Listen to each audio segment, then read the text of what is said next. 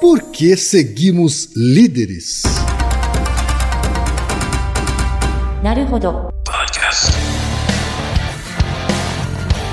Bem-vindo ao Naruhodô, podcast para quem tem fome de aprender. Eu sou Ken Fujioka. Eu sou o Altair de Souza. E hoje é dia de quê? Ciência e senso comum. Altaí, vamos para os recados da paróquia. Quais são? Número 1, um, vai no iTunes Store, dê 5 estrelas e faça o seu comentário. Isso aí. Número 2, indique um episódio do Naruhodô para alguém que nunca ouviu o Naruhodô ou mesmo nunca tenha ouvido um podcast. Vamos aumentar o tamanho de nossa podosfera. E número 3, Altaí. Ah, O número 3 é sobre ajudar a manter o Naruhodô no ar, Altaí. isso aí. E para contribuir, basta usar o aplicativo PicPay e assinar o apoio mensal de 15 reais. São duas Coca Zero, querido ouvinte, querido ouvinte. Uma para Altair e uma para mim. E como assinante, além da nossa gratidão, você terá três coisas. Um, você terá acesso ao grupo secreto no Telegram, ou seja, assinante pode conversar com a gente com a comunidade de ouvintes assinantes. Dois, você terá vantagens especiais.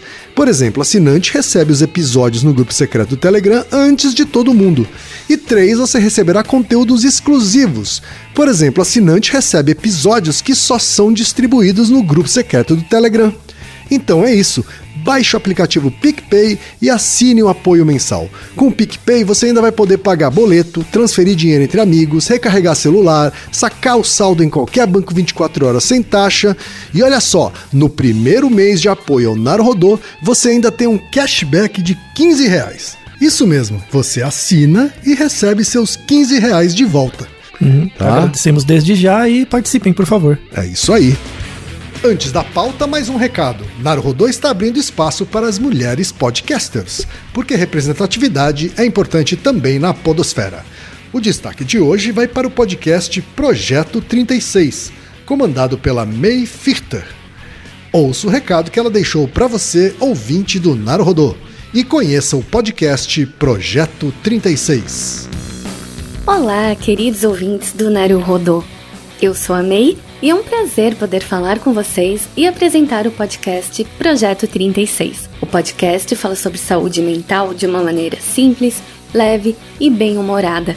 Lá eu compartilho minhas experiências com terapia, tratando depressão, pânico, transtornos alimentares e também minha experiência como uma pessoa borderline. Por lá, várias pessoas legais e especialistas também conversam com a gente para trocar experiências e tirar dúvidas. Acompanhe o Projeto 36 em todas as plataformas. Beijão e até lá! E chegamos ao momento Alura, querido ouvinte, querido ouvinte. Eu sei que nessa época de isolamento social a gente é bombardeado o tempo todo com lives, webinars, cursos, e embora o senso comum tente nos convencer de que estamos em home office, a verdade é que estamos sendo forçados a ficar em casa e tentando trabalhar em meio a uma pandemia. Então, meu recado é: antes de mais nada, vá com calma e cuide de sua saúde mental. Dito isso, pode ser sim um bom momento para dar uma acelerada em sua carreira profissional. E é para quem estiver afim de fazer isso que eu quero falar aqui da Alura, a maior plataforma de cursos online do Brasil. Tem mobile, programação, front-end, infraestrutura de tecnologia, design, user experience, marketing digital, data science, inovação, gestão, tem para todos os gostos. E a Alura não é só uma plataforma. Ela é uma instituição de ensino, ou seja, ela garante a qualidade dos cursos que são produzidos por ela mesma. E funciona de um jeito muito simples. Você tem acesso a mais de mil cursos com uma única assinatura. Agora a vantagem: ouvinte Naruhodô tem desconto de 100 reais. Mas para ter esse desconto, precisa acessar a seguinte URL, anota aí, alura.com.br barra promoção barra. Repetindo, alura.com.br barra promoção barra Naruhodô. Ilustríssimo ouvinte, ilustríssimo ouvinte, me conta uma coisa. Onde você prefere estudar? Na sala de aula ou na sala de casa? No agito do campus ou na comunidade de assistir a aula onde quiser? Na PUC Minas você tem o melhor dos dois mundos: a flexibilidade das aulas à distância e a dinâmica insubstituível das aulas presenciais. Você tem também um corpo docente formado por mestres e doutores e laboratórios modernos com infraestrutura de ponta. E mais, A PUC Minas é uma das melhores universidades do mundo de acordo com o Times Higher Education e está entre as 10 universidades mais respeitadas pelos empregadores do Brasil, de acordo com o ranking universitário da Folha de São Paulo. Por isso tudo não tem erro. Vestibular 2022 é na PUC Minas. Inscrições para a seleção por prova até 27 de outubro e pelo Enem até 18 de novembro. Acesse pucminas.br. PUC Minas, onde você quer estar. Altaí, temos pergunta de um ouvinte ilustre, Altaí. Sim, um ouvinte que trabalha diretamente com a pergunta que ele perguntou. A atividade profissional dele envolve questões que vamos discutir hoje. É verdade.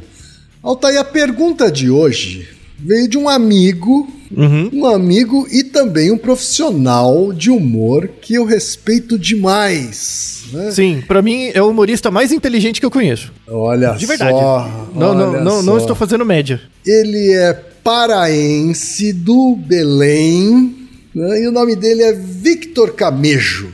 Ah, ele é comediante stand-up, ele é roteirista, há muito tempo já escreveu para todos os shows de comédia que você pode imaginar.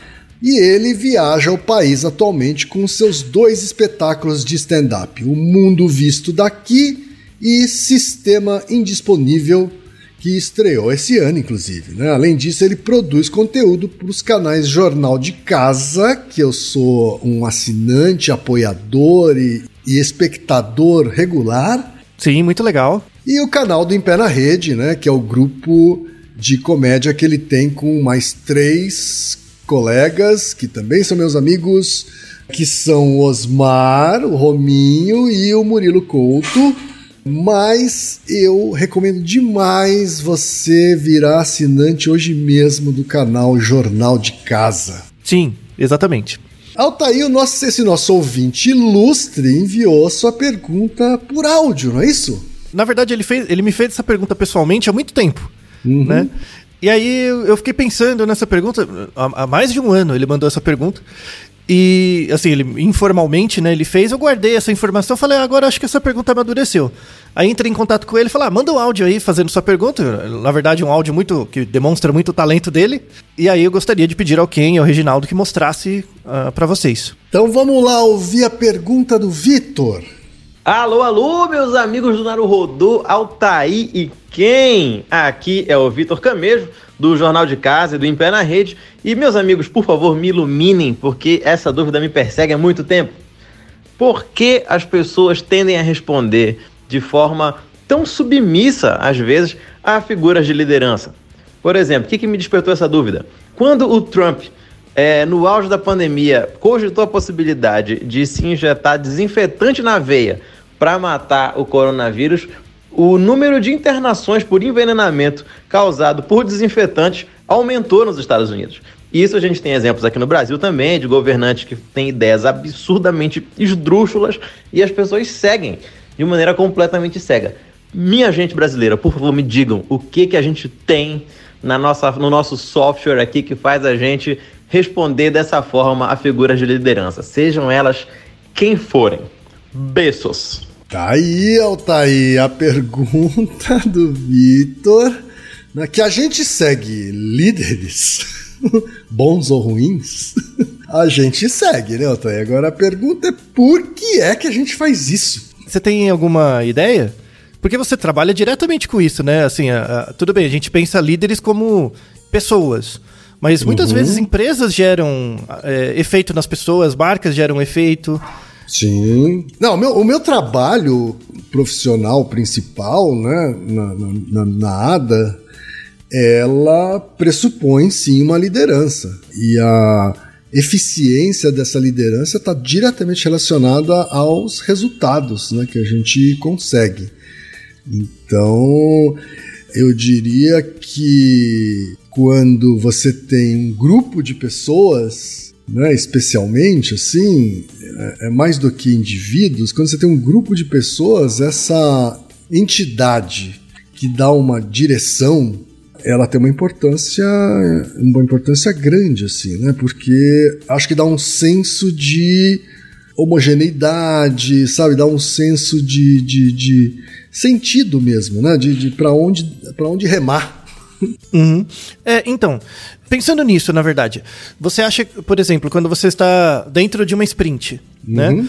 Você ali é, é visto como líder, não porque você é líder, mas sim por uma questão situacional. Uhum. Cria-se um contexto ali onde você ocupa essa posição. Certo. Né? Então, assim, esse, pra- só para deixar claro, esse episódio não vai ser um episódio que fala sobre liderança especificamente. Vai ter um episódio mais pra frente específico sobre liderança, tá? Mas algumas Tá. coisas dá pra falar aqui. Porque liderança é um conceito que o povo fala muita bobagem e é muito difícil de lidar porque tem um- uma carga cultural muito grande. Tá? Mas eu quero desmistificar primeiro algumas coisas sobre liderança e para depois a gente falar do, do tema principal do episódio, que é a razão do porquê seguimos líderes, que é o conceito de norma social. Nós seguimos líderes porque a gente segue normas sociais. Tá? Porque é esperado que em certa situação a gente siga o líder. Mas aí tem a figura do líder, né? Então o, o Camejo dá o exemplo do Trump. Por exemplo, quando o Trump não era presidente, era só o cara do aprendiz ou era qualquer coisa assim, dificilmente você seguiria alguma coisa que ele falaria ou, ou você, na verdade, seria mais crítico, né? A partir do momento que ele ocupa a posição de presidente, muda o contexto, muda a contingência, a situação né? E aí ele assume uma outra figura que, que não é dele, mas é da relação dele com a posição. Certo. Tá? Então, assim, quando você pensa em liderança, tem muita diferença cultural entre o Ocidente e o Oriente, entre os Estados Unidos e a Europa, do que é a liderança. É muito diferente, tá? Tem uma questão cultural muito forte. Mas a gente pode resumir liderança como uma relação. É uma relação de poder e influência na qual existe um efeito de mudança nos seguidores por parte do líder. Essa definição ajuda a gente a entender alguns mitos sobre liderança. Que é mito mesmo, é, é completamente errado. Por exemplo, um, um- um mito é de que liderança é inato. Sabe aquela coisa que você falou, ah, a pessoa nasceu pra ser líder? Isso é bobagem. Mas é uma bobagem mesmo, grande, assim.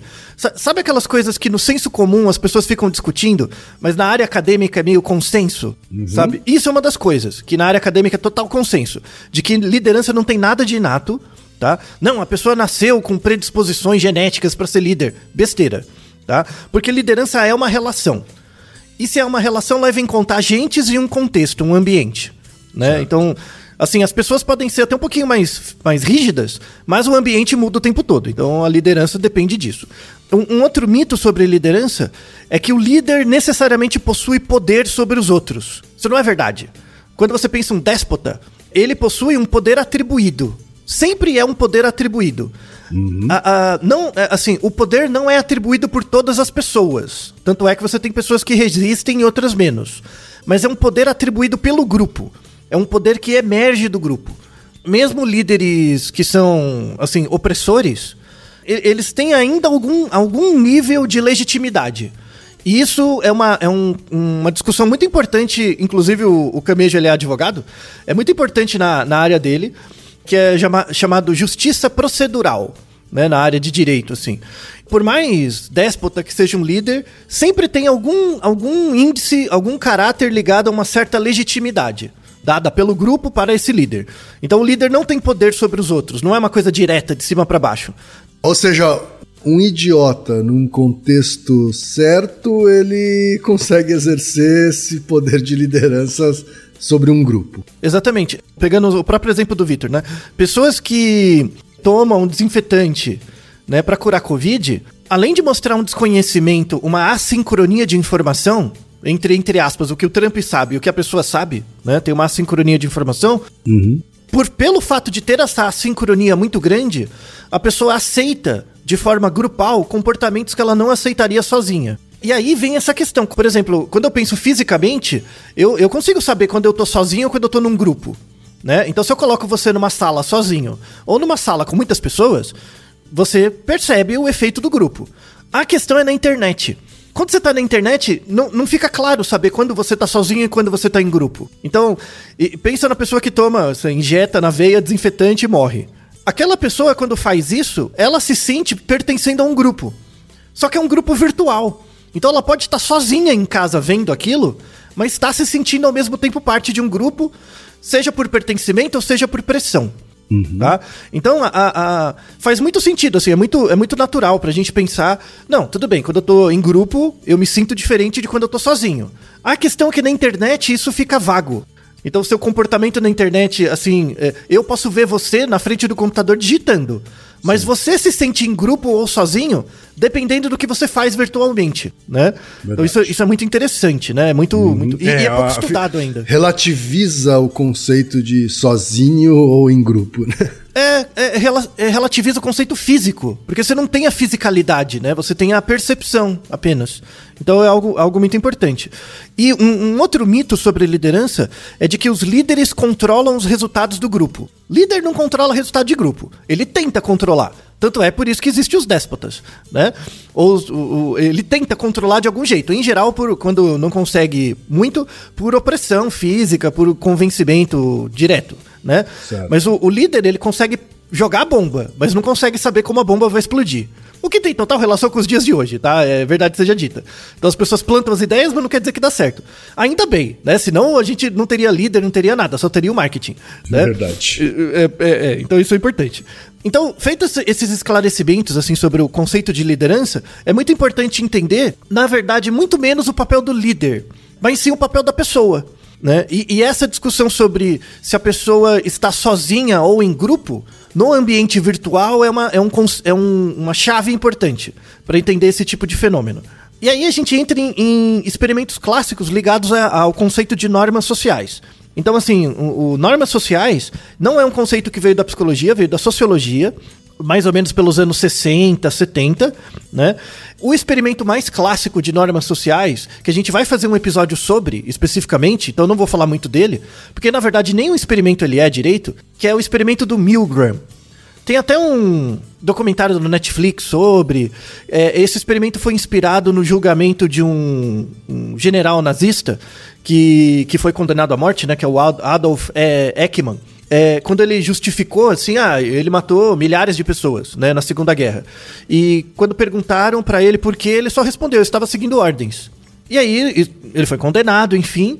Mas o Milgram ficou com essa questão. Falou: será que uma. Tudo bem, se o, cara era um general da SS, né?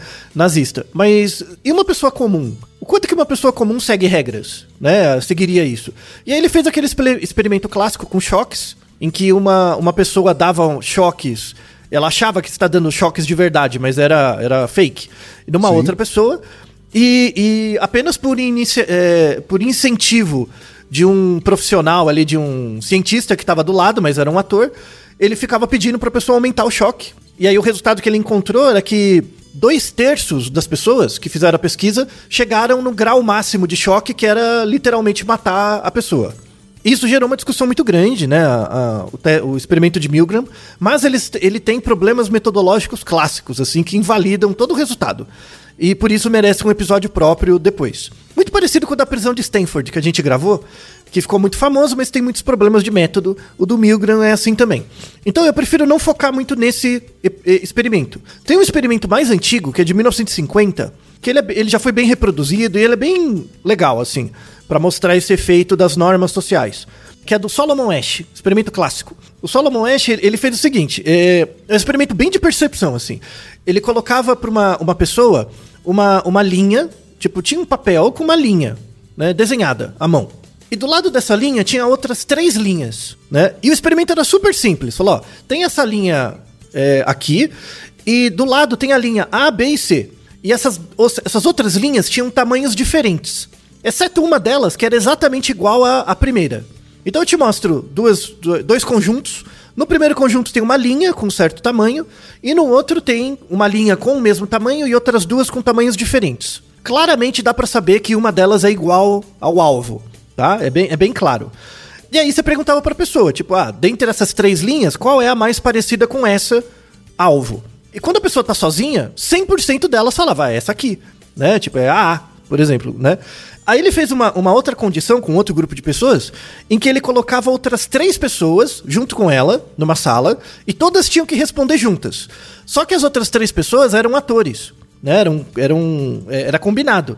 E as outras pessoas falavam errado. Falava que claramente era uma linha que não tinha nada a ver, tipo, era, é um problema perceptual mesmo. E aí a pessoa bugava. Como assim, né? E aí a ideia era observar a pessoa que caiu na dissonância cognitiva, né? Tipo, não, essa linha é exatamente igual. Ela falou, não, as outras concordavam, assim, as três. Falou, não, é essa aqui que é a, é a- é a igual. Aí, um terço das pessoas, um terço, tá? Que é 33% das pessoas, mudavam de ideia e iam com o grupo, tá? Então, isso, isso é uma coisa importante. O efeito do grupo nos indivíduos gera uma pressão, tá? Sim. Mas não quer dizer que essa pressão afeta todo mundo igual. Tem Afeta aquele um terço. experimento lá da, da- da- de uma sala de espera em que você chega e aí toca uma campainha, toda vez que toca uma campainha, alguém levanta e senta de novo. Isso. E aí é todo mundo ator, então todo mundo começa a seguir, aí o cara que vem não tá sabendo de nada. E em pouco tempo ele começa a imitar as pessoas, né? E levantar e sentar também. É, e- esse experimento, todas essas variações foram originadas a partir do, do experimento de 1950, que é o Certo. clássico, né? Mas uma coisa interessante, assim, é que todo mundo apresenta o experimento, mas não apresenta a taxa de concordância. Quantos Verdade. por cento das pessoas mudaram as ideias? Eles dão aquela exagerada como se Isso. todo mundo tivesse concordado, né? Isso não é verdade, é um terço em média. Que não é pouco, né? Não é pouco. Isso. Mas é diferente de todo mundo, né? É, então, porque se fosse todo mundo, mostra um efeito de que o ambiente é muito mais forte que o indivíduo. E não é bem assim, é um conflito, né? É um conflito sempre. É, mas não quer dizer que você não sinta pressão, né? Não sinta pressão do ambiente sobre você.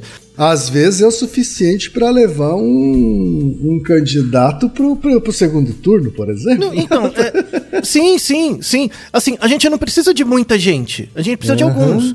Você não precisa convencer 100% das pessoas. Você precisa convencer 10%. Porque se esses 10% fizerem barulho o suficiente, né? Porque a maior, das, a maior parte das pessoas não faz nada. Se eu tiver 10% que faz muito barulho, vai gerar uma percepção geral de que existe muito barulho. A analogia que eu costumo fazer é o trânsito. Você tá andando de carro e todo mundo em geral, aí a ideia de norma social, né? Todo mundo, em média, segue uma norma social de que tem que andar numa certa velocidade. Né? E tá todo mundo junto na mesma velocidade. E aí você baliza a sua velocidade pela média dos outros. Você tá ali no meio, né? Se tiver, tipo, é, uma pessoa que anda muito mais rápido e sai cortando todo mundo, em geral isso não afeta os outros, porque é só um. Agora, se esse um ou dois tiverem um megafone e ficarem né, andando o tempo todo, esse, esse barulho gera um efeito no grupo de que a média do comportamento das pessoas é muito diferente é, do que ela mesma está produzindo. Tá? Então, esse comentário é importante. Assim, você não precisa convencer 90% das pessoas, você precisa convencer 5%. Porque se esses 5% começam a fazer barulho, eles afetam a percepção da média nos outros 95%. E você diria que o, o- com o advento das redes sociais, das redes sociais computacionais, né? Isso ganha uma escala que nunca houve eh, na história, Altair? Sem dúvida. Sobretudo por- pela, pelo conceito que a gente falou antes de você estar sozinho ou em grupo. Você perde essa noção se você tá sozinho ou em grupo quando você tá online. Porque às vezes você se sente, você tá dentro do grupo do WhatsApp da família, parece que você faz parte de um grupo. Aí ao mesmo tempo você dá um clique, sai e entra, sei lá, no, no, no site de um portal de notícias, você tá sozinho. Então o sozinho em grupo muda o tempo todo. Né? Você abre um jogo de um, um jogo online e vai jogar, você tá em grupo. Você desliga o jogo e entra num site de notícias, você tá sozinho. Né? Então, o, o efeito das normas sociais muda contextualmente porque a sua percepção subjetiva muda eh, o tempo todo. Eu não sei se é viagem muito minha, Altair, mas é, é- é- tem ou- outro fenômeno que a pandemia nos trouxe aí em relação a esses pertencimento virtual, que é assim, as pessoas passaram a usar grupos virtuais, né, videoconferências, etc, para se sentirem menos isoladas, né?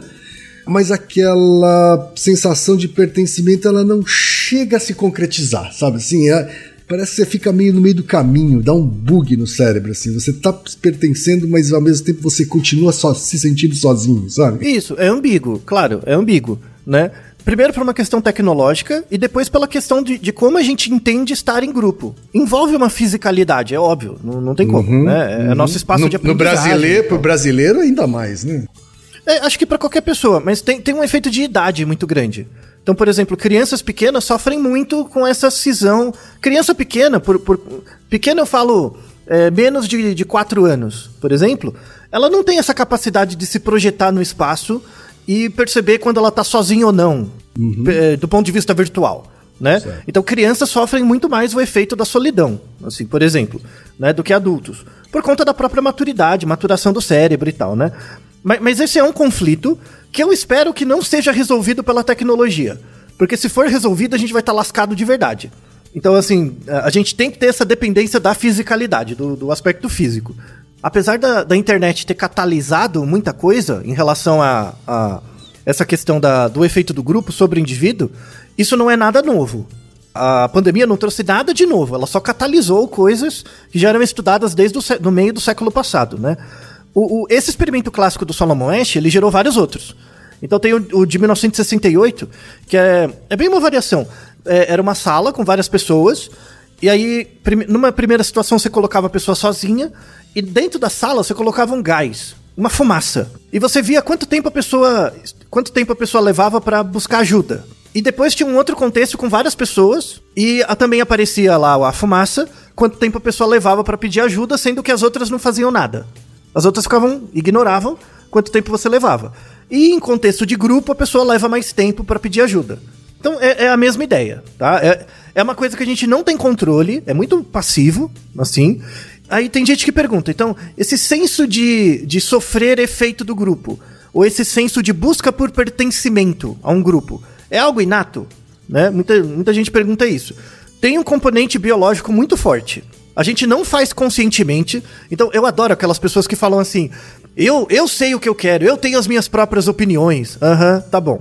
É, é uma completa ignorância, assim, completa. Uhum, né? uhum. A partir do momento que você nasce num lugar e tem uma linguagem, você já aceitou várias normas sociais. Não, não existe isso. Eu tenho as minhas próprias opiniões, eu sou dono do meu nariz. Ah, tá bom. Tá e bom. quanto à máxima de que, o, de que o ser humano é um ser social, tá ligado a essa a componente biológico do pertencimento. Então, como que a gente testa isso? Porque aí parece uma explicação muito fácil, né? Falar, ah, é, é inato e acabou, não preciso pensar. A gente tem que estudar aí o efeito disso em outros organismos. E isso é muito forte. Então, por exemplo, tem um experimento, vamos deixar nos artigos, tem vários artigos na descrição. Tem um experimento muito legal com um macaco, com gorila, com chimpanzé e com macaco prego que mostra que, assim, eles têm uma hierarquia muito forte. Então, o, o, em geral, o macho ou a fêmea dominante, quando eles acham uma fonte de comida, eles comem primeiro. Né? Depois os subordinados comem. É, mas aí eles notaram sistematicamente que tanto os machos quanto as fêmeas dominantes, eles são muito lenientes com filhotinhos. Então, quando o filhotinho vai lá e come, ele não liga. Agora, quando vai um subordinado adulto, ele bate. Isso mostra uma certa leniência, assim, um, é, é, sabe aquela coisa? Ah, tudo bem, é criança, vai, tá bom, né? Tá aprendendo, então tudo bem. Isso é uma norma social. Por que, que você não bate em crianças? Ou por que você é tão leniente, mesmo sem pensar com crianças? Isso é uma norma social e com, na verdade, uma norma social que tem um aprendizado muito mais biológico do que necessariamente social. É uma coisa muito, muito intrínseca, assim. Então, esse senso de pertencer ao grupo, esse senso de observar o grande e o pequeno, o novo e o velho, de forma diferencial, é, é algo que é muito. Não dá, pra, não, não dá pra bater o martelo como inato, mas a gente codifica muito rápido. É, é muito fácil, assim, pegar isso. E aí, assim, 1950, 60, 70, foram surgindo várias variações de experimentos nesse conceito, do, nessa ideia de normas sociais. Que é basicamente. A, as normas sociais, dando uma definição, são regras não escritas sobre crenças, atitudes e comportamentos que são considerados aceitáveis em um grupo social ou cultura. Então, por exemplo, o semáforo. Você sabia que quando o semáforo fica vermelho você para. Isso é uma norma social. Você aprende na escola, quando você é criança você tem curiosidade, pergunta, né? E aí isso é tácito. Você não, não tem um questionamento, é simplesmente tácito. Ah, você não sair pelado na rua. Né? Você sempre se portar de um certo jeito ou de outro. São regras tácitas. E por ser tácito, quando você muda de cultura, você fica se sente desadaptado, porque você não entende muito bem as regras tácitas. Por exemplo, um, um, uma coisa muito, muito interessante é o tom de voz. O quão alto ou baixo você fala. Aqui no Brasil, como a gente está acostumado, a gente fala com um certo tom de voz. Quando você muda de país, você percebe que está gritando. Você, eh, em alguns Verdade. lugares, você percebe que você está gritando. Você não percebe que você está falando alto. No Japão, né? por exemplo. Né? Exatamente. A gente brasileiro Exatamente. no Japão, a gente parece estar tá gritando, né? É, então. E, e, é muito louco, porque assim, é uma regra social. E aí você tem que passar um tempo lá. Ninguém vai te falar, ô, oh, cacete, fala mais baixo. Ninguém vai falar. Mas as pessoas olham e se portam de uma forma que você perceba. E aí, quando, conforme você percebe, é, você vai se adaptando. Então eu falo, não, eu falo alto mesmo, são as minhas opiniões. Aham, uhum, tá bom. Vai ficando um ano lá, vai chegar uma hora que você não consegue. Você vai se adaptar, né? Uhum. E aí quando você volta pro Brasil, você se porta diferente também. E aí, o que que regula as normas sociais? As normas sociais são reguladas pelo comportamento observado dos outros, pela comunicação que você estabelece com os outros e por você mesmo, pela sua noção de self. Se você se sente integrado ao grupo ou não. E aí é, é, é, isso regula a sua maior aderência a normas sociais. Né? O termo normas sociais surgiu já nos anos 80, com dois pesquisadores, o Perkins e o Berkowitz, e eles são bem da área de sociologia. É um tema que ficou muito forte na sociologia, depois veio para a psicologia com experimentos mais individuais, assim. Sabe a, a área onde esse, essa, a importância das normas sociais surgiu primeiro? Tudo bem, o, o, principalmente o Perkins, ele era sociólogo, mas ele trabalhava com o quê? Marketing, né? Olha lá! Maldito, né? Maldito. Ele usava isso no marketing. Mas ele não era uma, uma má pessoa. Porque a, as primeiras aplicações do, dos conceitos de normas sociais é, vieram nos anos 80, era para tentar estudar o consumo de álcool em adolescentes. E aí os primeiros experimentos são muito legais, assim, são muito interessantes. São dois tipos de pergunta quando você quer testar normas sociais. Você pergunta o quanto você faz de uma coisa e o quanto que a média das pessoas parecidas com você faria.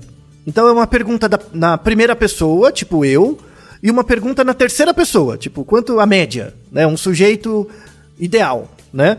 E aí os experimentos com consumo de drogas é muito interessante. Eh, consumo de álcool primeiro, depois foi para outras drogas. Porque a pessoa, ela dizia que consumia um tanto, mas ela achava que a pessoa média consumia mais, tá? Então, pensa numa situação, é, é muito comum em adolescente isso, né? Por, por isso que o estudo, o foco inicial é em adolescente. É, você tem um monte de adolescentes juntos. Aí você pergunta para cada um deles separado o quanto você bebe. Aí cada um deles fala. Aí depois você pergunta o quanto você acha que a média dos seus colegas deve beber. A pessoa fala mais. Então existe. Só que na verdade cada um deles bebe menos do que ele diz que os outros bebem. Entendeu o conflito? Né? Então, quando, então quando você tá sozinho, você bebe menos. Mas quando você tá em grupo, vai existir essa pressão do grupo por uma expectativa de beber mais. Porque você acha que os outros acham que você tem que beber mais. Isso é chamado de ignorância plural, né? Ou pluralidade de ignorância.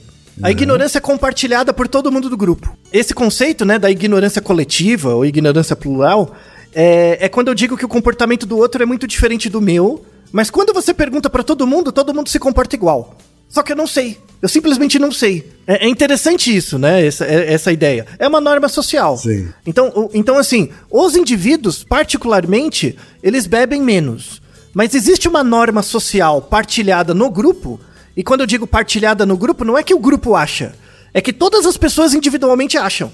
E aí gera esse senso coletivo de que você tem que beber mais, né? No caso do álcool.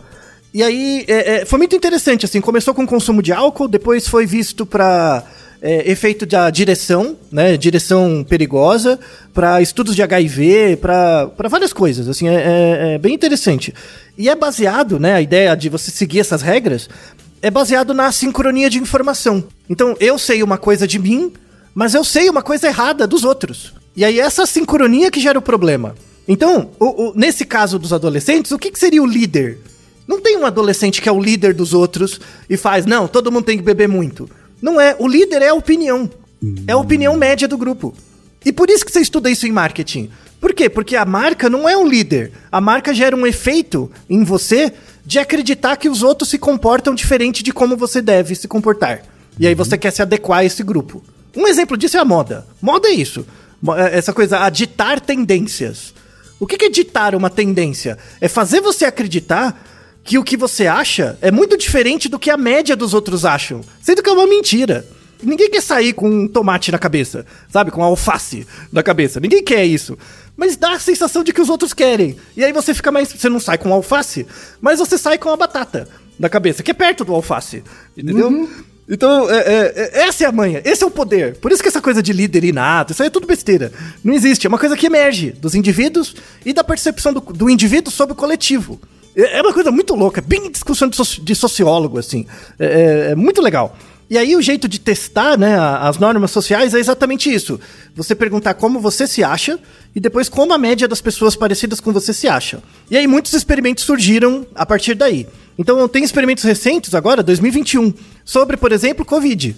Claro, Covid é um experimento de normas sociais basicamente, né? Comportamentos de uso de máscara e coisas do tipo. Tem um artigo muito legal de 2021 que eles avaliam várias culturas. E você tem métricas para avaliar o rigor que a cultura exerce sobre os indivíduos. É basicamente a, a, a, aquelas sociedades onde o indivíduo é mais importante versus as sociedades em que o grupo é mais importante. E aí tem, tem uma métrica para avaliar isso. E esse artigo de 2021 é bem interessante, porque ele mostra que na, é, ele chama isso de rigor social. Né? O, o, peso do grupo sobre o indivíduo é maior. É, em países onde você tem um menor rigor social, ou seja, os indivíduos são mais individualistas, em média, né? Uhum. Você teve cinco vezes mais casos de Covid e 8,7 mais mortes do que os países em que as normas sociais de cima para baixo são mais rígidas, né? Isso é uma evidência interessante, por exemplo, quando você pensa em saúde. Então, a aderência de práticas coletivas de prevenção de doenças é, é, tem muito mais aderência em nações em que tem um rigor social maior, né? em que as normas sociais geram mais pressão, né? Faz todo sentido, mas precisava de alguém coletar, né, esses dados uhum. e, e, categoricamente mostrou, né? Tem um outro, um outro artigo também, aí o, o Vitor vai gostar como advogado, que é um artigo muito da área do direito, assim, que mostra sobre o efeito de leis em indivíduos. Leis, né? Então quando você faz uma lei, é uma coisa que vem meio de cima para baixo. Tanto é que aqui, aqui no Brasil a gente tem esse conceito de quando a lei não cola. A lei existe, a regra existe, mas as pessoas não seguem, né? Isso mostra um efeito maior do indivíduo, assim, resistir à norma social, né? Porque a gente tem um, um caráter de legitimar as instituições menos do que outros países, né? Tem um teórico do direito, muito, eu leio muita coisa dele, que é o Tyler, que fala muito sobre isso, né? Sobre legitimidade institucional, né? Mas esse experimento de 2020 é, é, é, é bem interessante. Eles fizeram assim: eles informam pessoas sobre as leis. Eu, eu nem julgo para você se, se a lei é certa ou errada. Não é isso. Eu informo você. De verdade. Então falou. É, você sabe, por exemplo, um grupo de pessoas era informada e o outro não. No grupo informado, eu falo assim: você sabia que mês passado teve uma lei que foi aprovada? Por exemplo, e um exemplo que ele põe no artigo: teve uma lei que foi aprovada permitindo que casais do mesmo sexo adotassem crianças. Tem uma lei, é uma comunicação, você comunica a pessoa. Sim. No outro grupo você não fala nada. Tá? A pessoa. Aí, aí você só pergunta no final se a pessoa sabia disso ou não. Depois de informar, você faz perguntas sobre a pessoa nesse mesmo, nessa, nesse mesmo método das normas sociais. O que você faria, o que você acha e o que uma média de um cidadão como você faria, acharia. Então, uma, uma das perguntas, por exemplo, é: você é a favor de casamento entre pessoas do mesmo sexo? O que você acha e o que uma, a média de alguém que vive da mesma situação que você acharia. Aí o que, que o que, que as pessoas normalmente fazem, né? Elas, acham, elas são muito mais liberais do que a média das pessoas. Não, os outros são mais conservadores, eu sou mais liberal. Na verdade, os dois estão tá falando de você, né? Só que é o que você aceita e o que você não aceita, né? Uhum. Só que aí tem, essa, tem esse efeito da lei as pessoas que foram informadas antes sobre a lei, elas se tornam mais conservadoras, é, menos conservadoras, mas elas acham que a média das pessoas também é menos conservadora. Então, então isso mostra, por exemplo, e, e é uma coisa. Uh, tem uma pessoa, assim, um divulgador científico do, do direito que eu conheço, que é o Tássio Denker, né? Eu gosto muito do canal dele, ele é, é muito legal. Isso mostra a importância da divulgação do direito. Porque a gente uh, consegue ver, esse, esse artigo é de 2021, mas tem outros anteriores, que mostra que você informar as pessoas sobre as leis é diferente de informar sobre como a justiça funciona, tá? Eu, eu não quero te explicar como a justiça funciona. Tipo, ficar falando do que, que é o sistema legislativo, não é isso, tá? Isso aí é negócio para passar em concurso, não é isso. Eu, eu te informo sobre as leis. Então, ó, foi aprovada uma lei que faz isso, o impacto da lei é tal. Você ser informado sobre isso gera um efeito de mudança de norma social em você. Você muda a percepção que você tem da média das pessoas, mesmo mantendo sua própria opinião. Daí a importância da divulgação de informações sobre direito mesmo. Eu recomendo todo mundo seguir o Tássio, é, ele tem um trabalho muito interessante e, e dá para ver categoricamente o efeito né, de você divulgar coisas é, sobre direito sem aquele jargão, né, aquele peso todo lá que isola as pessoas, que não serve para nada, na verdade. Eu, eu acho completamente rococó o discurso de advogado, assim. Né? Mas, mas enfim, mas aí é uma opinião própria. Eu também acho, viu? É, então. Não, não, não faz nenhum sentido, mas assim. Na verdade, eu acho, eu acho que vai além. Eu acho que é uma, uma espécie de uma, uma tentativa de alienação do cidadão médio, assim, sabe? Isso, e, e de reforçamento dos grupos de, de advogados, né? Exatamente. Então existe uma norma, existe uma norma social dentro dos advogados que você tem que falar daquele jeito rococó. Isso é uma norma social. Quando você começa a fazer a faculdade, você absorve isso. É, é mais forte que você. Nos primeiros anos você pode, você pode resistir. Mas depois que você se forma, você não vai na audiência de chinelo. Sabe? Não, não vai, velho. Não adianta. Você, é, é muito mais forte que você. Ah, mas eu perdi pro grupo. Não é isso. Não é que você perdeu ou ganhou. É simplesmente como as coisas se dão. É contingente. Então, a, a, acontece, acontece. Não, não existe essa coisa, ah, eu, eu tenho liberdade, eu consigo fazer tudo o que eu quero, eu sou livre das amarras das instituições. É, é bem uma crítica ao modelo hippie. Porque mesmo por, os hippies, eles têm regras internas deles. Então, assim, o tipo, ah, o, o hippie vai viver numa comunidade qualquer, longe de tudo. Mas lá dentro, se você não segue as regras dos hippies, você é excluído também né? Verdade. Então, se você, não se, se você não se comportar minimamente como uma expectativa, não tem você você vai ficando sozinho e depois você morre. Tipo, não, não é adaptativo, não, não, já era doença, não, não adianta, tá? E aí a gente entra na parte final do episódio que é assim, tudo bem, então entendi que o líder, na verdade, ele não, não é o causador da, da, da regra, na verdade ele tá dentro de um contexto, de uma relação, né? Onde o líder catalisa um desejo do grupo num ambiente virtual é muito difícil você saber quando você está sozinho ou em grupo, ou seja, quando você é mais aderente a essas regras vindas de fora para dentro do que é, de dentro para fora quando você está sozinho. E o que a gente faz para resistir, né? É possível resistir a essa pressão do grupo? É possível. É possível. Lembrando, no, voltando no próprio experimento do Milgram e do Solomon Ash. Só um terço das pessoas seguiu, é, gerou despersonalização, né? E a pessoa Sim. seguiu, só um terço. Então, Sim. dois terços das pessoas tem uma certa individualidade ali que gera uma pressão suficiente para você falar: não, calma, não é bem assim. Então, para você resistir um pouco, você tem que começar a perceber que você tá dentro de um grupo, não necessariamente é ruim. Tem um experimento sensacional, que é dos anos 90. Eu, eu achei o máximo a genialidade do cara embolar o experimento. É, que é, é chamado facilitação social, tá?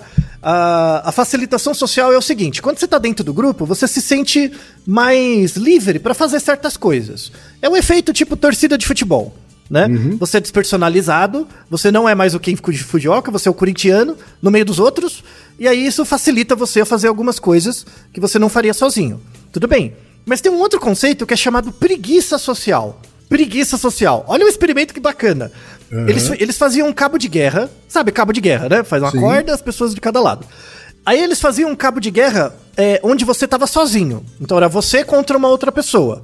E, e- e aí você puxava, e no meio da corda tinha um dinamômetro que media a sua força. Então eu consigo saber que sozinho você faz tanta, tanta força.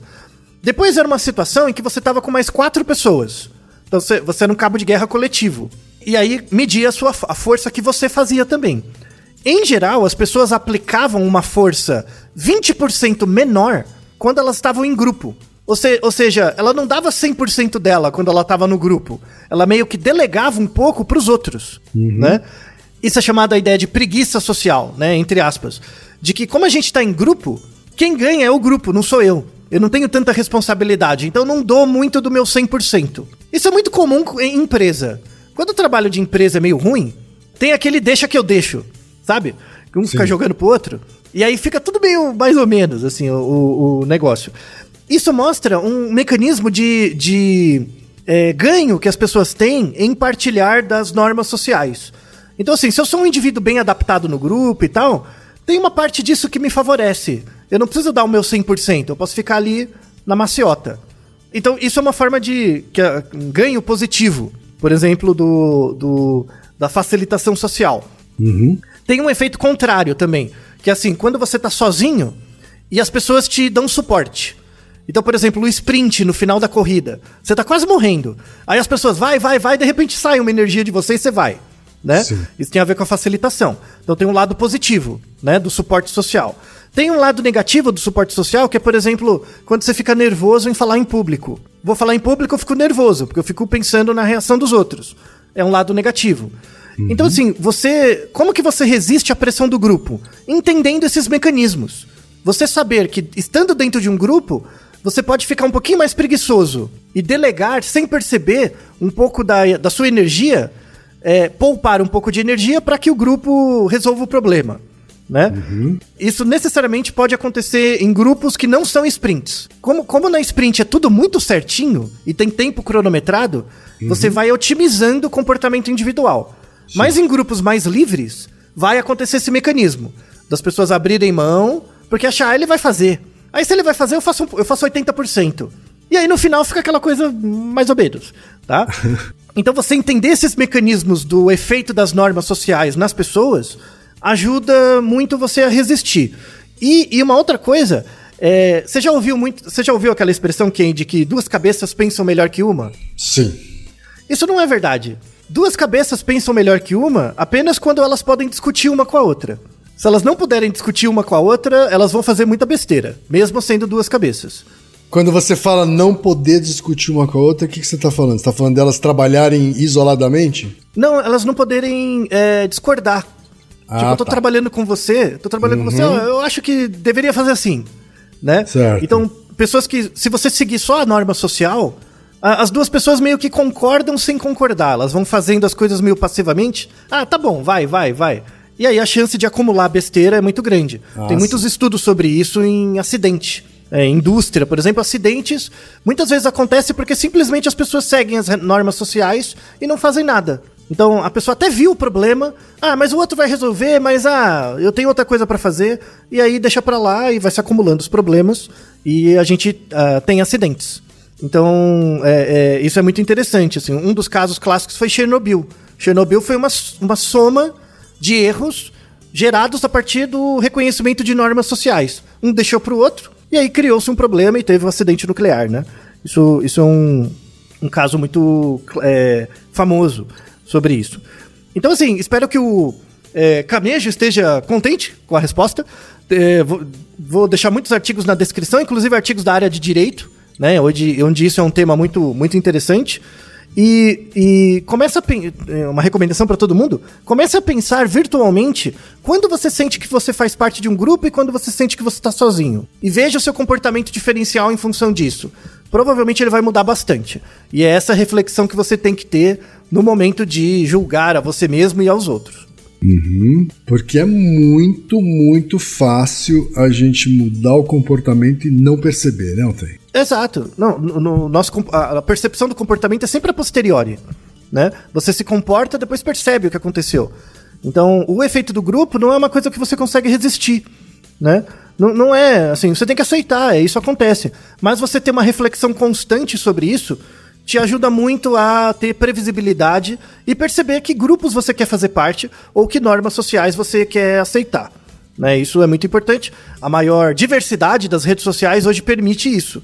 Então, assim, apesar da- das redes sociais serem um grande vilão, né, que, que é, fazem a gente estar sempre em comunidades que a gente nunca queria, nunca quis pertencer, né, ela tem um papel libertador também no sentido da gente conseguir procurar grupos que a gente se identifica mais, sem cair nas bolhas.